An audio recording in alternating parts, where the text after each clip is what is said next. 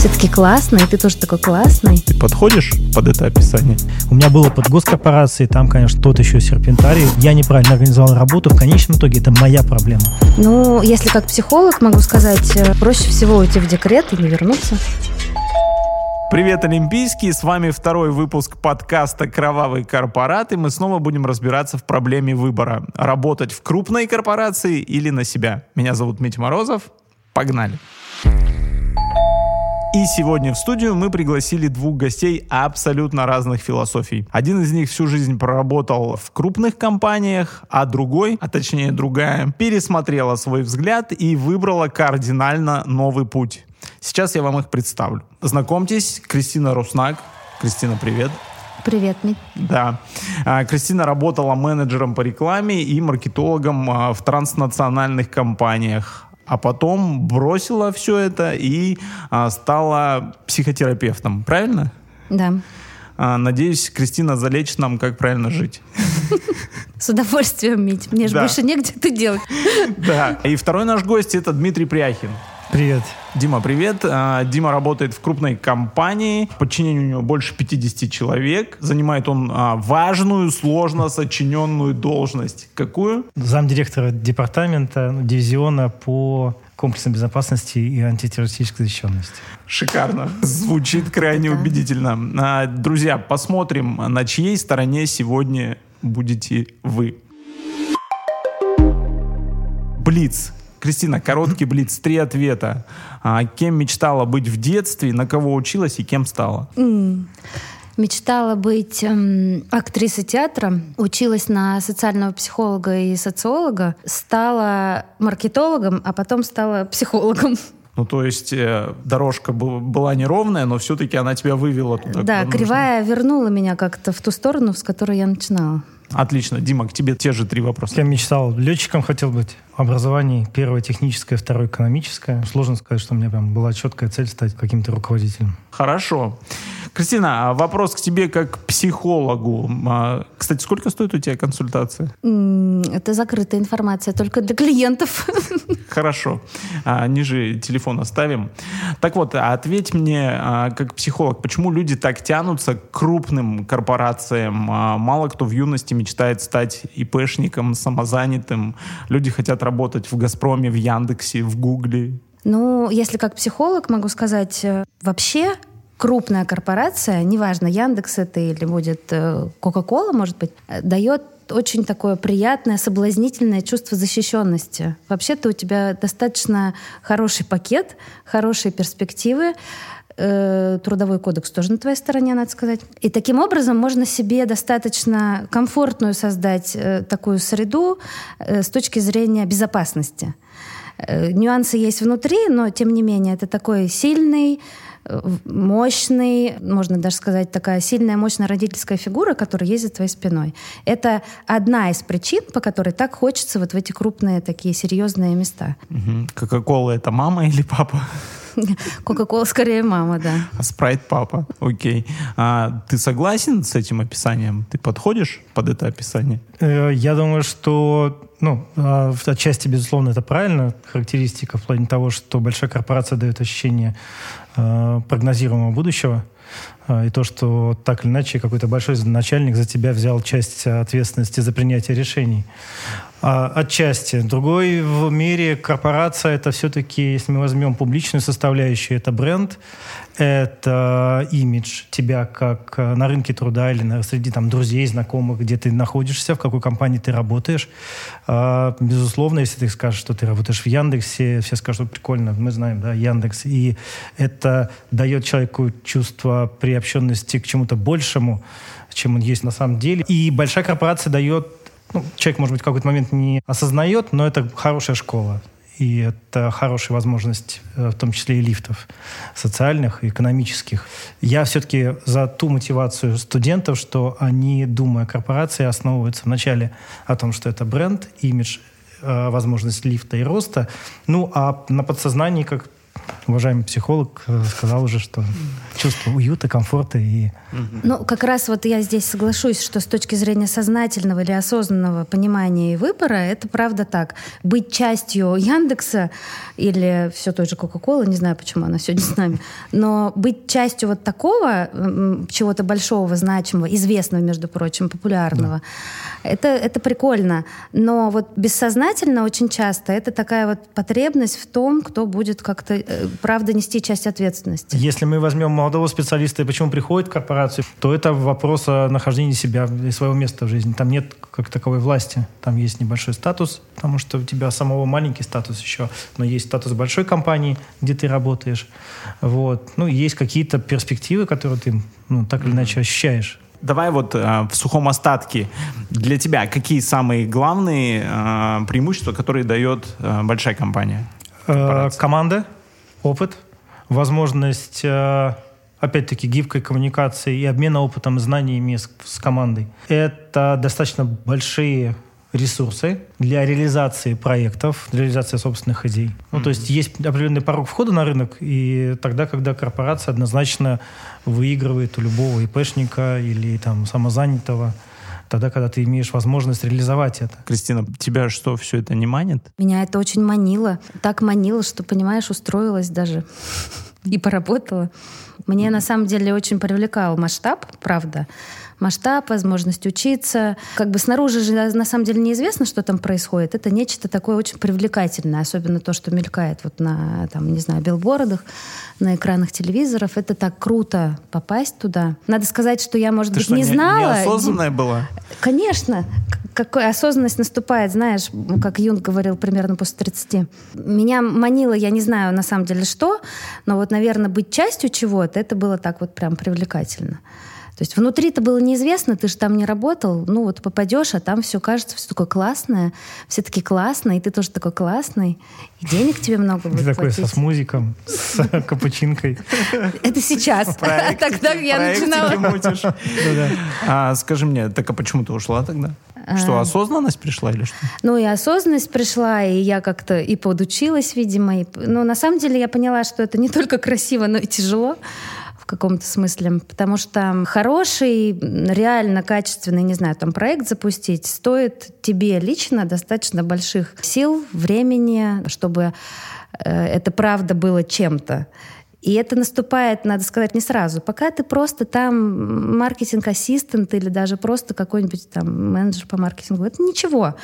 Но вот чем выше ты становишься, когда у тебя уже появляются люди, когда уже тебе нужно за что-то реально отвечать, это превращается в такую достаточно активную фазу.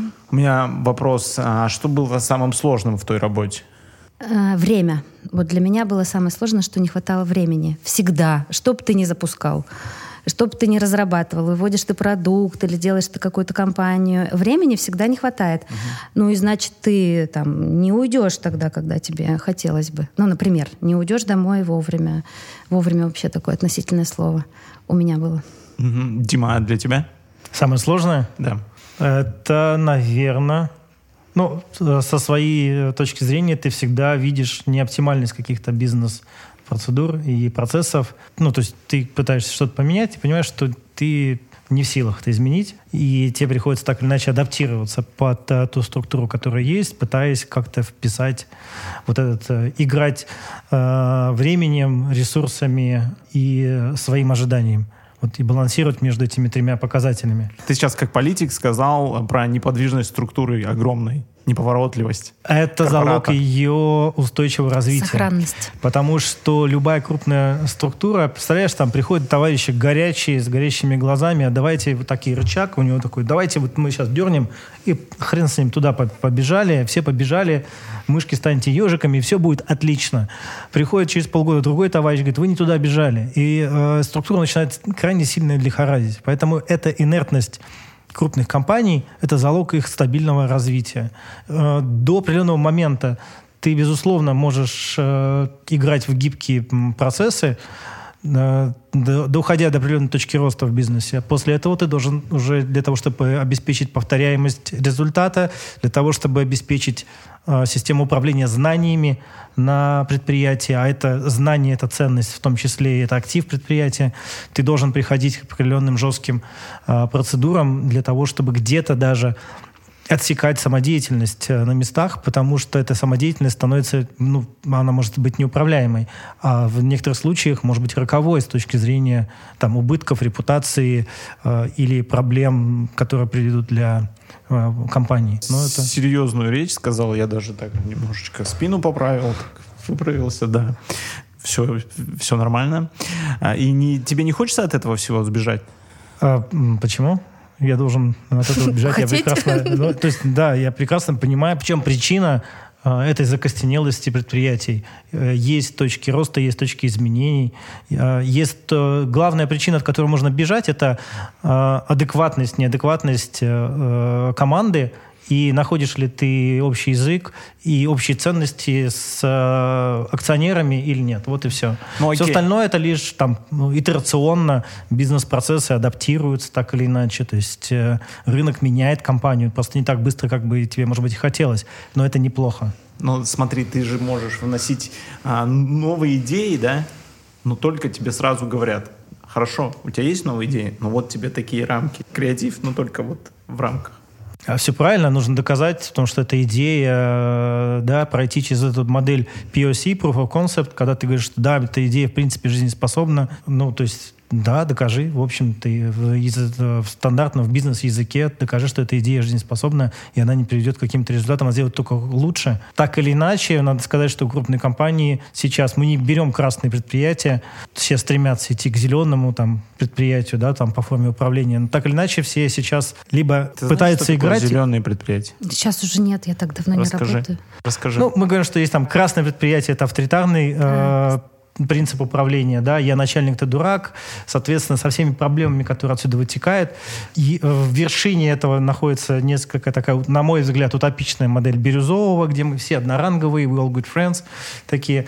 А зеленый это тогда, когда у нас там есть не начальник, а есть как раз-таки лидер, который э, воодушевляет и э, тащит за собой коллектив. И это, опять-таки, определенная модель коммуникации с персоналом. Бирюзовая не жизнеспособна. Да, Кристина, расскажи, ты работала в зеленой или в красной корпорации? Ну, наверное, вначале это была красная, поскольку это была восточная компания. Она была близко к красной как раз. Плюс языковой барьер очень сильный был. Э, и там, видимо, можно было только вот и дурака и делай, и все. Потом ближе все-таки, ну, американцы, они такие стараются быть очень... Френдли. Френдли, да.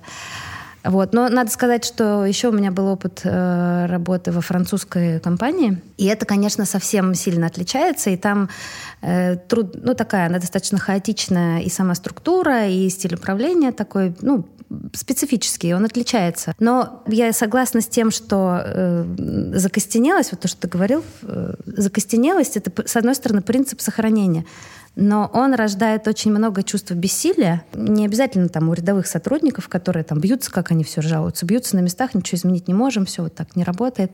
Но и чем там выше поднимаешься, да, по ступеньке, какие-то вот э, точки такие возникают, где ты бессилен что-то реально поменять. Даже не потому, что это недоказуемо, а потому что это не срабатывает именно вот в такой политической какой-то уже системе ты бессилен. Самый главный вопрос, почему ты в итоге ушла и стала терапевтом? Ну, меня как-то еще до того, как я приняла решение уходить, меня потянуло вот в эту область, психологическую, психотерапевтическую. Я стала думать, что мне это нравится больше. А мне как-то... Как потянуло? Где? Слева, справа? Да, потянуло где-то по печень. Э, ну, как-то я сам... Сердце кольнуло. Да, сердце кольнуло. Но я стала, так скажем, на эти рельсы задолго до того, как я принимала решение вообще уходить. Я пошла учиться, я начала личную терапию, у меня как-то так все закрутилось. После хаотичной корпорации захотелось полечиться немного? После хаотичной корпорации я попала как раз в очень хорошо структурированную корпорацию, где все достаточно регламентировано, управляемо, четко. все четко. Это на самом деле, вот я хочу вернуться к Диминой идее, что особенно студентам это полезно. Вот такая вот структура, которая тебя как-то организует и показывает, что вообще-то рамки — это хорошо, хорошо. Правила — это хорошо. Нет вот этой вот шаляй-валяй жизни. Есть универсальный способ для этого. Просто нужно полгода не доучиться и пойти в армию. Да, да, да. И как раз там красная, э, корпор- кра- самый красный. Самая красная корпорация. Там все очень четко, все правила. Все, понятно. Поживешь по уставу, знаешь, что будет завтра. Непонятно, правда, удастся после этого тебе устроиться в международную компанию, но как бы попробовать можно. сейчас.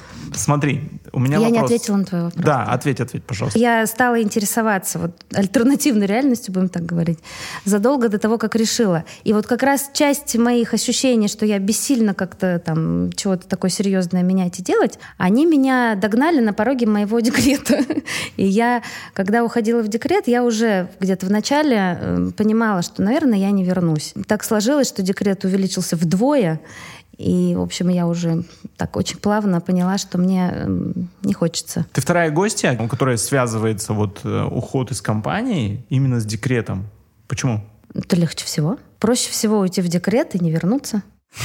Наверное, потому что ты такой выбился из ритма, посидел. Ты уже не вернешься ситуации, нормально, Потом да. опять, да. Ты знаешь, это как в спорте. Бросил заниматься, потом сложно себя раскачать. Но на самом деле и причина еще, еще в том, что когда у тебя появляются дети, вот так работать, как ты работаешь до, до того, как они появились, невозможно. Тебе все равно нужно иметь возможность уехать вечером домой. Ну, то есть ты не можешь так заночевать, как вот иногда приходилось. Я понял. Сейчас же разрешили мужчинам уходить в декрет. Дима, ты как, не собираешься? Нет. Уйти из большого Мысли такой не было. Из большого Я корпората. вообще с большим э, уважением отношусь э, к женской роли и декрету. Я бы лично не вытянул. Э, В четырех стенах и с кричащими детьми. Хорошо, что ты это понимаешь. Да, это, это Вы- очень тяжело. Мы вас не для этого позвали, чтобы вы здесь сидели и соглашались друг с другом постоянно. Ты рассчитывал, что тут Две будет... разные стороны, два разных мнения. Я же Две говорю, что я за адекватность. За адекватность.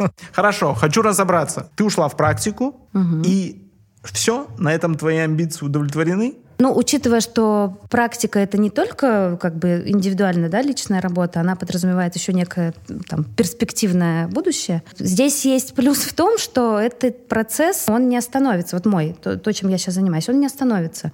Я могу идти дальше, учиться, преподавать, вести группы там и так далее. Не предел, знаешь, в чем? Что сейчас моя работа достаточно одинокая. Ну, то есть я работаю уже в кабинете, у меня нет конференций, у меня нету таких вот, э, грубо скажу, сборищ, как вот у нас было, которые рождают драйв на работе, когда ты команда, когда у тебя есть люди. Вот этого нет. Да подожди, тебе просто не хватило стрессоустойчивости, коммуникабельности и Ну, умения работать в коллективе. Ну да, поэтому у меня были подчиненные, видимо, раз мне не хватило. На самом деле это не, ну как, это как сравнивать сейчас э, мягкое и теплое. Потому что в моей нынешней работе есть то, чего я никогда бы не получила, работая там э, в своих этих компаниях. Но в моей нынешней работе нет определенных благ. Да, нет. Если я не работаю, я не зарабатываю деньги. У меня нет пакета никакого. Никто мне не даст машину. И никто э, там не будет как-то за меня объяснять, не дай бог, моим клиентам, что там произошло. Нет. Тут полностью все зависит как бы от меня. Дима, а есть что-то, чего тебе не хватает? То, что имеют фрилансеры? Сложно сказать, потому что все э, плюсы, которые для себя или там так или иначе видят э, фрилансеры, видят гибкого графика, возможности уйти раньше, прийти позже, там, или еще какие-то вещи, в принципе, в моей работе это есть. Потому что оценивается результат, а не то, что ты... Ну, даже вот я к своим подчиненным то же самое трудоустраивается, когда на работу говорю, что там мы без фашизма с точки зрения скуда э, для того, чтобы проверить, во сколько вы пришли. Вопрос, насколько вы эффективно работаете. И сейчас на рынке идет соревнование команд, и команд управленческих в том числе, и команд продуктовых, и так или иначе. А здесь, э, в принципе, уже в основе своей лежит такая определенная э, доля доверия к друг другу и к процессу, и ты все-таки видишь, как человек работает. А в детали уже там можно не лезть с точки зрения там, графика. Поэтому, Да, я могу прийти позже, могу уйти раньше. Окей. Все зависит А от вопрос? нагрузки. А вопрос тогда возможность зарабатывать э, больше Это такой очень э, спорный момент. К нам приходят товарищи, которые наигрались уже в собственный бизнес. Одного даже конструктора ждали, как бы как, знали, что его, собственно, я э, потешит, что я буду бизнесменом, буду изобретателем, разрабатывать патенты. Но это вся такая вещь очень дорогая и очень э, Э, не обязательно, что работая на себя, ты заработаешь больше, чем ты заработаешь, можешь заработать в корпорации. Отчитываться перед кем-то. Ну, а работая на себя, что-то отчитываться, что ли, не надо? Да ладно, все то же самое. Ну, то есть это же такой момент. Ты много отчитываешься перед кем-то, Кристина? Нет, конечно, я не отчитываюсь. Но как бы у меня есть, э, понятно, во-первых, у меня есть супервизия, да? Ты в каком районе прописана? И ФНС какого района? В этом смысле, да. Ну, сейчас за нами, за всеми будут следить, знаешь, э, так что никакой разницы. Но я имею в виду, что я не отчитываюсь, как вот, вы знаете, я вот сегодня отработал, вот у меня, я написала отчет, пожалуйста, презентация, графики, этого ничего нет. Но поскольку я же работаю как-то своей психикой, своей, ну, своей головой, и как-то будет сложно сидеть в кресле и думать, а, сейчас я, в общем, фигню поработаю, ну, лишь бы, там, не знаю, час прошел. Как-то это странно. Раньше ты так работала? Ну, честно, если при... честно. Если представить, что да, мне нужно сделать отчет, который там, например, не играет никакой роли, отнимает он у меня 8 часов моего времени, а проект не ждет, и его тоже надо сделать. И он тоже отнимает, кстати, 8 часов времени. А день один. Ну, конечно, приходилось там лепить из того, что было. Угу. Всякое бывает. Угу. И в этом есть подвох. Вроде бы ты в какой-то момент начинаешь понимать, а может быть это вот так, раз, два, три, вот он готов. Ну как-то, вот и отчитались. впервые слепленного отчета ты поняла, вступила на эту скользкую дорожку. Тяп-ляпы в продакшн. Да. Так мы в маркетинге и работаем. Да, или также можно подготовиться к страцессии. Раз, раз, раз, прошлый год посмотрел, что было. Ну, в принципе, может быть. Новых красок добавил, да? И все Сезонных. Подкаст «Кровавый корпорат». «Кровавый корпорат». Хотелось бы вернуться вот в эту атмосферу меньшей ответственности. Угу. Ты думаешь, ее у самозанятых меньше? А, ну, волка я... ноги кормят. И что в корпорации, что в самозанятом. Ну, можно сидеть, носу ковырять, ничего не будет. Ну, При том, что в обоих случаях неважно, где ты э, работаешь. И ответственность, она же перед собой, и там ты прекрасно понимаешь, ты либо работаешь, либо нет. Ну, ну, то есть... Психотерапевту нельзя. Ну, на самом деле, я тут не совсем соглашусь первый раз, э, потому что вот большая корпорация позволяет размазать эту ответственность, и это очень видно, особенно как, ну, вот я как руководитель, я могу видеть, могла, сейчас уже нет, где, что, кто, куда слил, не сделал, ну, потому что всегда есть кто-то, особенно если он выше, и он это подхватит, и он как-то эту дырку как-нибудь заткнет, закроет. А когда ты сидишь сам, ну, мне трудно сказать, про предпринимателей, которые там вынуждены, не знаю, там закупками заниматься, продавать, вряд ли он будет как-то сидеть и думать, я сейчас тут ничего не закуплю, пусть само как-то. А, но вот в моей работе не получится. Вот ты не понимаешь, что происходит, например, в кабинете, придется разобраться. Ну вот придется напрячься как-то, не знаю, еще одну супервизию взять, еще куда-нибудь учиться пойти.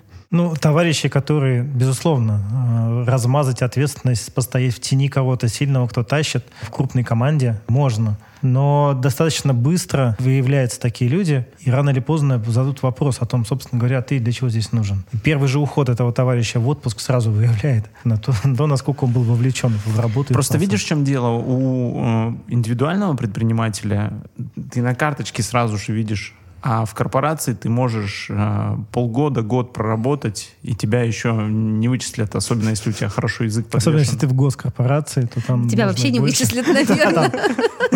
Да, там можно и сейчас, значит, ты свой бренд прокачиваешь, очень грамотно на совещаниях выступаешь, можно вообще существовать нормально, еще и бонусы получать. Я бы тогда разделил, то есть если ты находишься в корпорации на управляющей должности, то, безусловно, ты в бегах, постоянно в ответственности, ты понимаешь, понимаешь, что буквально там квартал, полгода, и твои результаты сразу видны, и тебе зададут абсолютно адекватный вопрос на сайте директоров, окей, где результаты.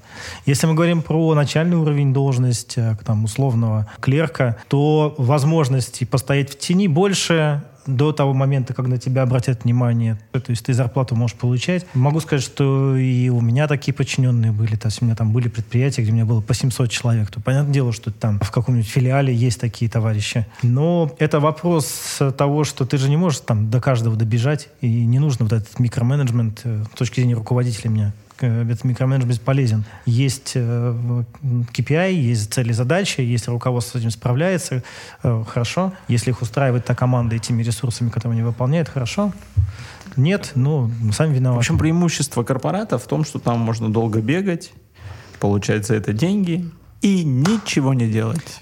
Ну, Нет, это может быть... Дима сказал э, про клерков. А вот когда ты становишься условно, там, не знаю, категорийным менеджером, да, ну или не знаю, какие у вас там эти, эти названия должностей, Ну, ты уже, грейдом выше, ты уже сам, говоря. чем выше грейд, тем больше ты становишься на виду, и ты уже отвечаешь за тех, кто в тени. Безусловно. И ты как бы тащишь эту, ну как бы и себя, и их, и еще того, кто прилепился. Как старая истина, не дорабатывают подчиненные, вкалывают руководители. Для себя знаю точно, что я жалею, что я не попал в крупную федеральную структуру и в команду крупной федеральной структуры раньше. То есть я начинал там свой жизненный опыт там, с системного администратора в телекоме, дошел до генерального директора, там, отвечал за регион э, в телекоме, уже в федеральной структуре. И вот этот переход от э, среднего компании, к, там, регионального значения до должности, когда ты отвечаешь за регион в крупной федеральной компании, это большой скачок. И другая совершенно команда. И что ты думаешь, там, у меня вот там 700 человек подчиненных, я отвечаю за Тюменскую область все в целом в одном из операторов связи. И если у меня накосячил где-то монтажник, просто все равно был с меня на совете директоров, ты отвечаешь. И меня всегда приучили к тому, что неважно, в чем была проблема у твоего подчиненного, ты ее заранее не просчитал, не создал условия, чтобы эта проблема не возникла. Значит, твоя вина. И ты не можешь сказать, что, извините, это не я виноват. Почему? Да, потому что я сформировал критерии выбора подрядчика, я неправильно организовал работу, в конечном итоге это моя проблема. А с тебя, Кристина, кто спрашивает в а итоге? вот знаешь, э, в итоге сейчас-то я спрашиваю сама себя, ну, хочется, чтобы работа была, кейс был успешным, извините за такой бизнес-язык. Я хотела сказать, что вот отвечаешь, да, и спрашивать с тебя, и виноват, если что ты, это, это правда, и это достаточно трудно. И в этом тоже есть много такого уже бессилия, что ты там не на все можешь повлиять. Но вот для меня, я, видимо, тогда начинала это лучше понимать, осознанность наступила. Появляются дети, и думаешь, и тут такой, в общем, спрос. И примерно такой же дома. Ну, потому что там тоже ты, и если что-то, тоже ты виноват. Не сделал там или не получилось. И вот в, в этом смысле для меня сочетать становилось все сложнее. А еще их там, и детей стало больше. И в этом, ну, то есть в этом смысле ты как-то все равно кренишься куда-то. И ты либо тут начинаешь заваливать, да, либо на работе. И в этом смысле такая карьера, вот как, может быть, мне когда-то хотелось, она при наличии, ну вот у меня трое детей, при наличии троих детей она становится очень сложна. И приходится тогда выбирать какой-то более, не знаю, там, простой путь. Потому что, ну, я как, может быть, человек ответственный, для меня была и, надеюсь, осталась, просто сказать, знаете, мне там условно в 6 часов в садик, а вы закрывайте сами этот, выпустите каталог без меня уже, потому что я должна уйти. Выпустите детей из садика, они меня подождут. Я А каталог Лучше оставьте. А Лучше оставьте. Все равно их завтра назад тащить. Да.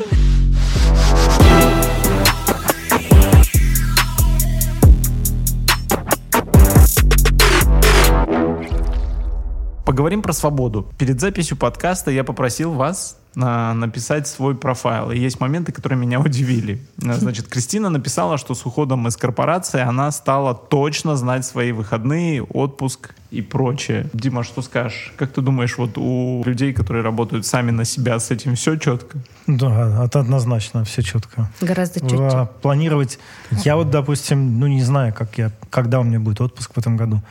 И в том году случайно выбил две недели. Мне казалось всегда, что как раз э, крупные компании славятся своими четкими графиками работы, отдыха и так далее. Ты знаешь, во сколько ты пришел, во сколько... Разделим, опять-таки, а, роли в крупной компании. Простой сотрудник на начальной должности, он прям четко знает, во сколько прийти, во сколько уйти. Нельзя сказать, что он сильно перерабатывает в этом отношении, и он не, раб- не живет в этом цейтноте. То есть вот все, о чем мы говорим с точки зрения корпората, и вот кровавые части его, да, что он высасывает энергию из людей, большей частью относится к людям, которые уже занимают какую-то должность, когда у тебя есть доля свободы принятия решений и ответственности за них. Так что я формально могу хоть завтра написать заявление, сказать, что да, я пошел в отпуск, но тут вопрос возникает, кучу разных процессов, задач, которые необходимо решить, проектов на, под, на подходе. И для того, чтобы, опять-таки, мои же сотрудники получали зарплату, я вынужден тянуть эти э, проекты до реализации. Mm-hmm. Но мои подчиненные ходят в отпуск прямо по графику. Все нормально. Который сдается чуть ли не в начале года, на весь Да, год, да, да. В конце года подается график на следующий год. И я тут, честно говоря, несколько в этом году даже упустил момент. У меня два человека сходили в отпуск на месяц, я офигел. Ну, красава. Ты до этого Они говорил, красавы, да. Да, ты до этого говорил, что сам управляешь своим временем, а теперь говоришь, э, что это, у тебя была, это жесткий. некий компромисс. Где истина, где истина? Истина в компромиссе между управлением времени или иллюзией управления временем и, собственно говоря, тем, что ты должен погружаться в процесс и нести ответственность за себя и за всю команду, и за всех подчиненных. Иллюзия управления. Иллюзия свободы управления. Корпорация — это иллюзия свободы. Жизнь наша такая, да. да Тебе тоже кажется, что ты управляешь свободным временем. Да, да. А звучит как-то все идеально. То есть получается, что ты сейчас обрела какую-то свободу, а мне кажется, наоборот, э, когда ты исключительно сам за себя отвечаешь, и не всегда у тебя э, куча времени, ты сюда вырвалась кое-как, ты сказала, а, к тебе я смогла приехать, ты не представляешь, как тебе повезло. Я нашла шла эти там два часа и так далее. Ну, на самом деле, да, работы у меня много, и я сама себе так устроила. Во-первых, мне интересно и нравится. И вот это как раз тот случай, когда меня сама работа заставляет работать больше. Э, ну, плюс, извините, деньги мне они тоже нравятся. Но... Что, простите? Что, простите, да, мне не нравится. Но, понимаешь, я знаю, что вот в 18.30, 19.30 я закончу рабочий день. Я правда знаю, это почти невозможно как-то поменять, если я сама не запишу э, там консультацию себе, не поставлю на вечер. Когда я работала вот до декрета последние там год-два, я не, ну, то есть я не могла так, э, не что то чтобы раньше день было представить. с датами, с днями, с отпусками? Что с ними раньше было? Ну, отпуск я могла взять, э, правда, в лучшем случае две недели в год. Таких вариантов, чтобы это было там две недели неделю два раза, такого не было. Специфика моей работы была такова, что у нас выпускался каталог каждые три недели. Этот процесс не останавливается никогда. Заболел, умер, закрыли границы, ковид. Он будет выпускаться каждые три недели. И чтобы уйти в отпуск, ты должен либо уходить, когда это наименее нагруженный, эм, ну, содержательно, да, продукт, или когда у тебя есть твое руководство, оно тебя заменит, или у тебя есть все твои сотрудники. Ну, то есть это вот прям, знаете, никогда. окно одно, да. А это никогда. Это никогда. И плюс ты запускаешь продукты, плюс у тебя командировки, и то, что ты вечером не уходишь ты не уходишь. Я не знаю, как э, другие, но вот я не уходила домой вовремя никогда. Ну скажи, а самозанятый, который там, у него торговая точка, и он, знаешь, один-два сотрудника, от его присутствия на рабочем месте и контроля процессами также зависит от того, что у него в кассе и на карточке, как ты уже сказал, будет зарплата. Ты думаешь, он также может взять, сорваться и уйти в отпуск? Да ну нет. Ну, и... конечно, нет. У меня, может быть, специфика такая, да, я такой вариант да, для просто тебя. у тебя все по часам четко. Да, по 50 ну, возьми, минутам даже. Да, самозанятого, который... Не дорабатываешь. Там, бригада по строительству домов, коттеджей, и, и что также носится в цейтноте. Вначале ищет заказы, потом как ищет таджиков, которые ему помогут это построить. Очень знакомая ситуация. У меня муж просто строитель. А. У меня муж строитель, да. И он как раз, я сижу, слушаю тебя и думаю, ну да, вот есть вообще-то другой вариант бизнеса. Человек сам работает 20 лет, и, конечно, у него нет выходных. Не то чтобы там отпуска, просто выходных нет. Но единственное, что бывает такое, вот мне надо, чтобы мы поехали, да. Он может поехать, то есть если сильно напрячься. Но в каком-то смысле это даже хуже, чем когда ты написал заявление все-таки, и тебя перекрестившись, отпустили на Очень две недели. смешно, мне надо. Мне надо, да. Но у нас так, Мить. Да. Хорошо, к тебе вопрос. То, что ты написал э, в, в своем профайле, ты написал, что работа в корпорации — это возможность формировать политику и атмосферу. Э, тебя это не удивляет? Ну, надо развернуть. А вот как раз-таки разве на, на фрилансе ты действительно свободен и сам не формируешь ее? Вот, когда ты сам на себя работаешь, ты можешь выбирать, с кем тебе и как работать. В корпорации тебе говорят, сынок, работа. Ну да, ты можешь выбирать, это правда. Можешь выбирать даже направление, в котором тебе работать, ну если про меня говорить. В корпорации не только, не только вы, ты даже в людей ты выбрать не можешь. Вот у тебя есть такие коллеги, и все. Хорошо, если повезло. Да, особенно с бухгалтерией. Нет, Что ты имел в однозначно. Имел в виду, что сейчас моя позиция в корпорации такова, что я, в принципе, сам определяю политику, атмосферу в дивизионе. И для меня это большой, конечно, плюс. Я сам выбираю людей, с которыми я там буду работать. В крупной компании, как уже сказали, действительно есть другие дивизионы, подразделения. Не всегда там самые хорошие и позитивные люди могут оказаться. И это как раз-таки минус корпората в том, что ты иногда можешь тратить кучу энергии на то, чтобы, ну вот, э, на эти пресловутые корпоративные войны. Я там был в разных структурах, и все эти корпоративная возня на самом деле сильно зависит от э, руководства и собственников. Я был в компании, где этого не было, и команда менеджеров и топ-менеджеров работала единым организмом, таким механизмом сплоченным, и это было очень круто, потому что это, опять-таки, опыт, знание, видение мира и бизнеса разных людей, которые объединены одной целью. Ты учишься, и для меня это очень важно, возможность учиться в команде. Интересно, от чего это зависит? Это зависит от э, гендиректора, от собственника. Достаточно сильный должен быть сам по себе менеджер, который понимает, как он выстраивает команду, как он подбирает людей. У меня был опыт госкорпорации, там, конечно, абсолютно другая история. Вот там э, тот еще серпентарий, вы, может быть, и вот в этом отношении э, абсолютно противоположная история от скажем так, если возьмем топ работодателей России, все более там мягко, открыто и понятно. Госкорпорации другая история. Тебе было что сказать? А, давай? ну, похоже, знаешь, Дим, вот если э, школьный класс представить, от учителя зависит, как будет вести Да, себя да, да. дети. Будет буллинг, например, или нет, да? Или Да. будет кто-то, кто заводит какие-то непонятные истории. И, и то- и это правда так. Но еще вот добавлю только, есть какая-то другая история, когда вот это вот не возня, да, но политическая какая-то такая игра, она не возня, но она очень политизированная. То есть вот оказываешься в какой-то такой интересной структуре, которая развивается не столько бизнесовым путем, сколько политическим. Не кумовство, не дружба, а вот именно как-то правильная такая вот... Я до сих пор не знаю, как это делается, если Да, честно. Я бы сказал, что это политическая, но это та же самая борьба за влияние и за ресурсы. И команды, ну, а вот мы возьмем, что... Трудочасы. Э, Возьмем даже там людей, вице-президенты да, по вертикалях, там в условной какой-то усредненной компании, это все команды. Соответственно, между ними, безусловно, будет идти определенная борьба и соперничество за ресурсы, за влияние, за влияние внутри компании, за влияние на первое лицо компании. Опять-таки, это возможности, связанные с тем, что какие проекты у тебя будут, какие у тебя будут бюджеты, какие KPI и возможности их исполнения. Вот и все. Будем завершать. Круто. Вопрос у меня следующий. Кристина, представь, к тебе обращаются, на стол кладут небольшой листочек бумажки из большой корпорации люди и говорят, напиши на нем любую сумму и возвращайся. Вернешься? Не поверишь, я об этом иногда думаю. Иногда кажется, что могла бы вернуться, но с другой стороны, я уже так привыкла как-то иметь э, некоторую зону самоуправления, что вот как студент попасть в структурирующую обратно среду, структурирующую, организующую среду, наверное, мне будет сложновато. Хотя я признаюсь, у меня были такие мысли, что гораздо проще очень уставать, сильно вкладываться, но иметь достаточно прозрачную перспективу карьерного роста. Я могла посчитать, через сколько лет кем я стану, и какая, например, у меня будет машина к тому времени. Ну, видеть грейды свои, Да. видеть перспективы. Да, видеть- это все достаточно прозрачно, особенно там, где я работала последние Мгм. То есть э, сейчас, будучи э, самозанятой, ты не видишь перспектив. Ну нет, а я их вижу, но они не такие, знаешь, Осязаемые? предопределенные.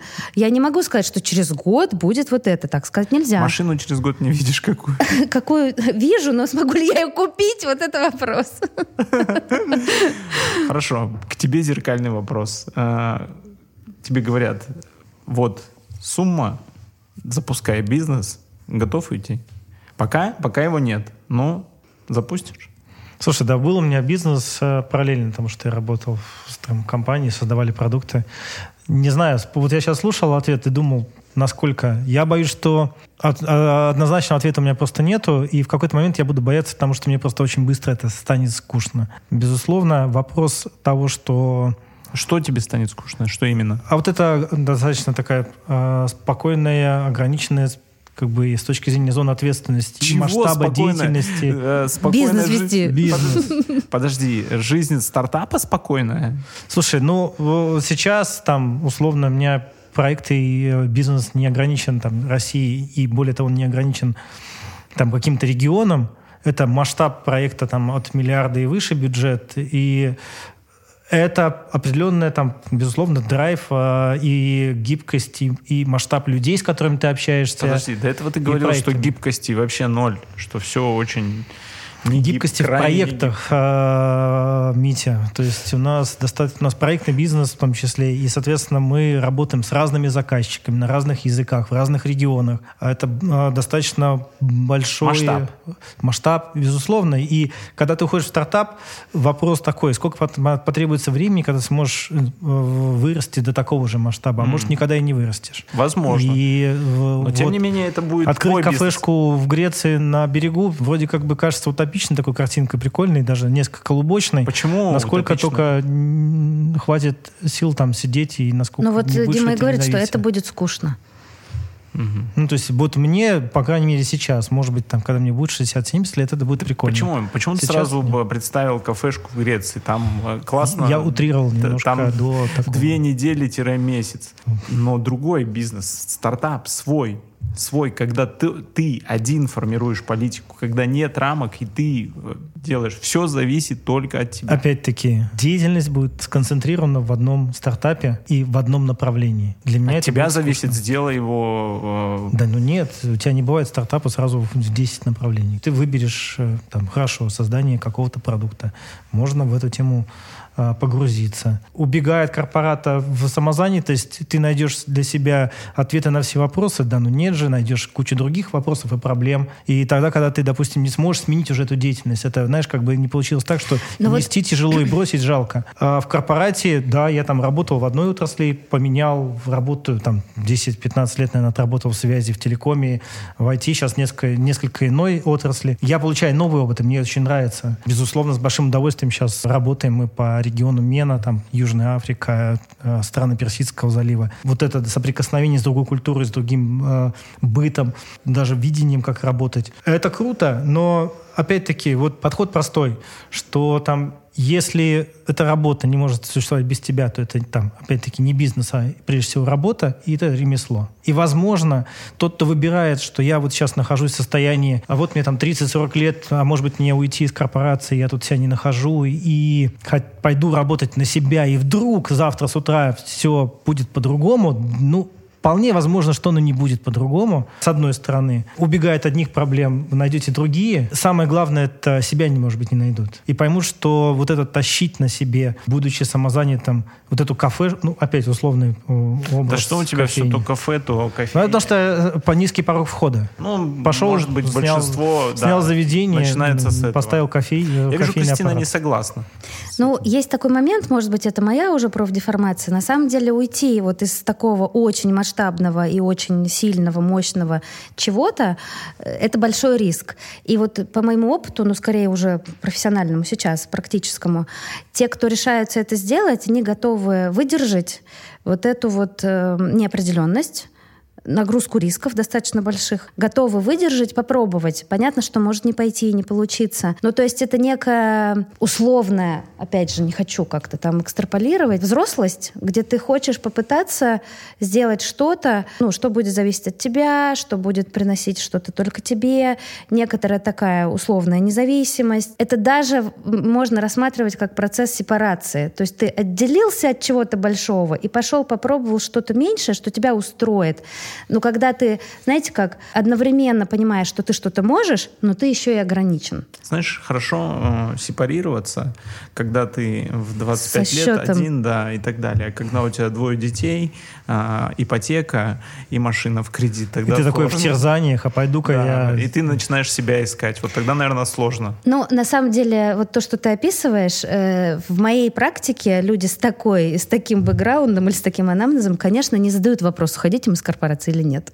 Нет, не задают. Они задают другие вопросы. Ну, а понимаешь, их же тоже тревожит. Вот у меня есть один приятель, который все время думает о том, что... Не, ну я тебе рассказывал про товарища, который вот приходил ко мне тут устраиваться. Вот он 15 лет поработал на одном месте, и вот он пытается понять себя. То есть получается, что человек э, просто вынужден, это его такая Но это грустная часть реальности. Иногда эта вынужденность, конечно, больше нас, сильнее нас. И иногда так складывается жизнь, что приходится оставаться там. Все равно для вот этих рисков, будем честны, рисков уйти, рисков что-то начать, ну, нужна какая-то основа. Но да? реф- рефлексия это не пропадает от этого? Рефлексия не пропадает. И скорее вопрос возникает, чего я хочу и как я мог бы это реализовать вот в этих ограниченных условиях. Ипотека, кредит, двое детей и еще что-нибудь в нагрузку. И напоследок, что ты посоветуешь таким людям?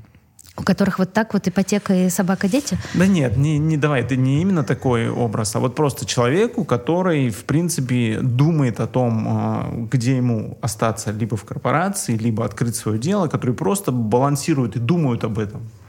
Ну, я бы предложила смотреть глубже. Это может быть совершенно другого уровня кризис, который если упростить, как бы переносится на корпорацию. А, все дело в том, что я должен поменять работу. Или, а, все дело в том, что мне просто нужно свое дело. Скорее всего, нет. Причины гораздо глубже. А это такое проявление того, что он вообще-то не может понять, где он находится, что с ним происходит, что он на самом деле хочет. Надо ли ему действительно менять работу, или он э, вообще там застрял где-то у себя внутри. Вот я бы, я бы с этого начинала, потому что вообще это вопрос, э, как бы, это общее место такое. Ну, уходить с работы или нет. И сессий 20-30 минимум. Да нет, пять лет. Да? По 6 тысяч каждая сессия. Да-да, приходите. Хорошо. Кристина Руснак, мы запомнили. Крутой психолог. Так, а ты бы что посоветовал, Дмитрий Пряхин? Задать себе вопрос, собственно говоря, действительно ли вы хотите уйти? Если есть вопрос, связанный с тем, что я, может быть, не нахожу себя в корпорации, мне нужно заняться чем-то другим, попробуйте для начала сменить работу, может быть, попытаться сменить одну работу, одну корпорацию. Мож, можно идти на понижение, сделать один шаг назад для того, чтобы потом сделать там какой-то рывок вперед. Попытаться сменить просто направление деятельности. И такие люди приходят, и ко мне приходят такие люди, которые там пытаются поменять, занимались всю жизнь одним, приходят, пробуют найти себя просто в другой деятельности. Там, для примера, был всю жизнь маркетологом, решил, что будет теперь там специалистом по закупкам. И ему это оказывается интересно, и он пытается где-то себя найти.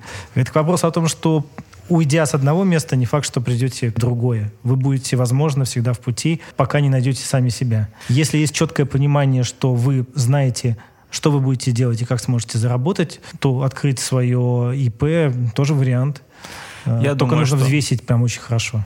Да, я думаю, что став специалистом по закупкам, вы всегда найдете себя и сможете заработать. Решите свои личностные кризисы. И кризис закроется сам собой. Спасибо, друзья, огромное. Подкаст «Кровавый корпорат». «Кровавый корпорат».